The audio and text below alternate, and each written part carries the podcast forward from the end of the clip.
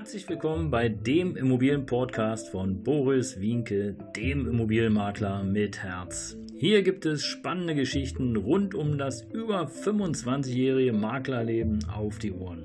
Ich freue mich auch im Namen meines Teams von 3V Immobilien, dass ihr dabei seid. Los geht's, euer Immobilienexperte Boris Wienke.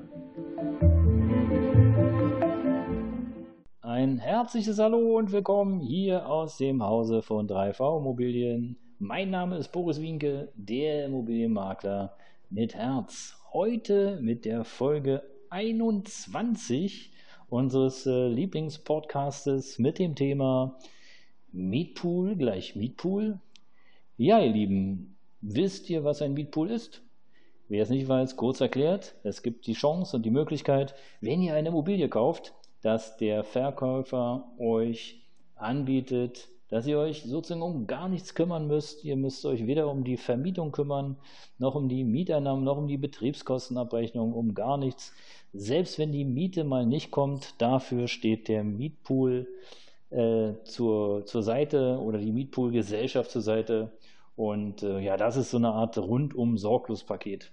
Ja, warum nun Mietpool gleich Mietpool? Fragezeichen.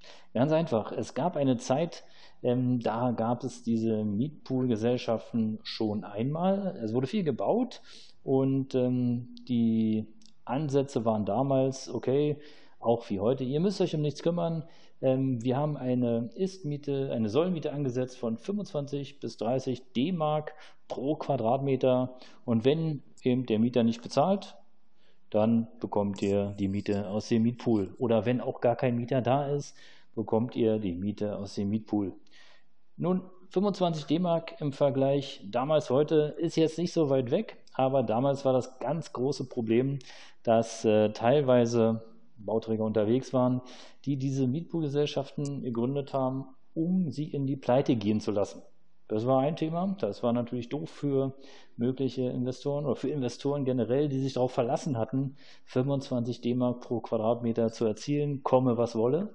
Äh, es gab aber noch andere Hintergründe. Wir hatten eben die eine oder andere Wirtschaftskrise schon mal, beispielsweise 2007, 2008, ähm, diese Finanzkrise, wo viele Banken wie unter anderem Lehman Brothers, äh, die ja ähm, symptomatisch für den Crash stehen, ähm, dafür gesorgt haben, dass viel Geld verbrannt worden ist und ähm, ja, damit äh, fielen dann äh, einfach auch Mieteinnahmen weg und Mietpool-Gesellschaften konnten nicht überleben. Heute könnte das auch passieren. Aber heute ist es vielleicht etwas anders, weil wir gerade so in Ballungszentren wie beispielsweise Berlin, Frankfurt, München, Hamburg ähm, relativ wenig Leerstand haben. Bedeutet also, wenn heute ein Mietpool verspricht, okay, du bekommst, lieber Kunde, in jedem Fall deine Miete, ob vermietet, ja oder nein, äh, du bekommst die, dann äh, kann man schon fast davon ausgehen, dass das auch funktioniert, weil, ähm, ja, weil die Sicherheit einfach viel höher ist. Ne? Aber es gibt bei den Mietpool oder Mietpools, wie man sagt, auch noch Unterschiede. Es gibt beispielsweise die Möglichkeit, dass der Mietpoolvertrag lautet, lieber Kunde, du bekommst in jedem Fall 12 Euro netto kalt ähm, pro Quadratmeter für deine Wohnung, komme was wolle. Und die Vermietung übernehmen wir. Wenn der Mietpoolgeber, also der äh, Mietpool an sich sozusagen äh, die Wohnung allerdings vermietet für 14 Euro, dann könnte es bedeuten, dass ihr trotzdem nur 12 Euro bekommt statt 14. Also dass 2 Euro sozusagen in die Mietpoolgesellschaft fließen. Das wäre eine denkbare Konstellation. Es gibt aber tatsächlich auch andere Konstellationen, die das gänzlich ausschließen und die einfach sagen, okay, die komplette Miete, egal ob die jetzt bei 12 Euro, 13, 14 Euro oder auch nur 10 Euro äh, liegt, die geht Tatsache äh, an dich, in, an den Investor und äh, wird komplett ausgezahlt. Also da muss man so ein bisschen aufpassen. Und was ich euch auf jeden Fall auch noch empfehlen würde, schaut euch die Gesellschaft an. Ja, wie lange gibt es die Gesellschaften? Ist es eine größere Gesellschaft? Ist es gerade ein Newcomer?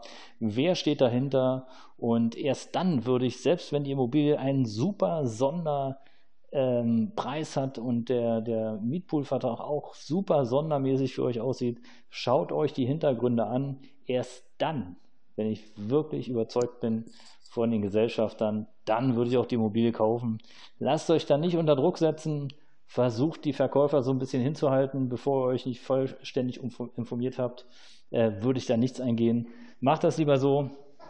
Es ist auf jeden Fall die Empfehlung, wer ist der Mietgarantiegeber, wie ist die Struktur des Mietpools aufgebaut, wer haftet bei Ausfällen, die gesamte Gemeinschaft oder nur Einzelne, können einzelne Eigentümer dem Mietpool beitreten oder ist es Pflicht, Mitglied zu sein, also sind alle Eigentümer, egal welche Wohnungsgröße und welche Wohnungslage oder vielleicht auch äh, wenn da noch Teileigentum in der Immobilie ist, sind alle Mitglied, alle Pflichtmitglied und äh, wer ist der Bauträger und wer ist der Aufteiler? Gibt es den schon länger am Markt? Und ähm, ja, oder gibt es den halt nicht?